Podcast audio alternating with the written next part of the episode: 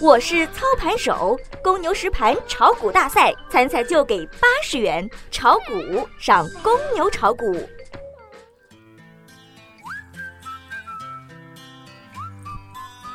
小白收评：清仓观望，宁可错过也不能做错。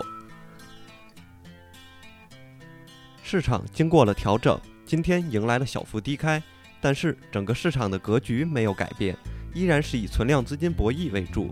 虽然央行不停地释放中短期的流动性，养老金入市，暖风频吹，但还是没有看到增量资金的到来。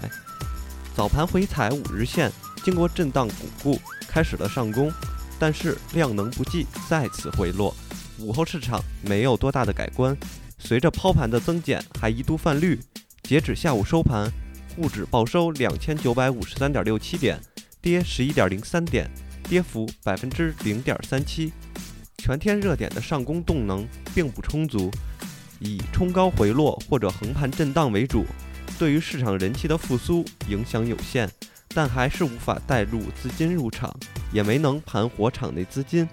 沪指成交额一千五百零三亿，并没有有效的放大，市场只能震荡加剧，板块普遍性的冲高回落，造纸、仓储物流。旅游、石油和电信运营涨幅居前，煤炭、证券、软件服务、航空、医疗保险和工程机械跌幅居前。市场现在在两千九百五十点附近展开了拉锯战，上有压力，下有支撑。如果没有量能的配合和热点的配合，那么拉锯战不会持续太久。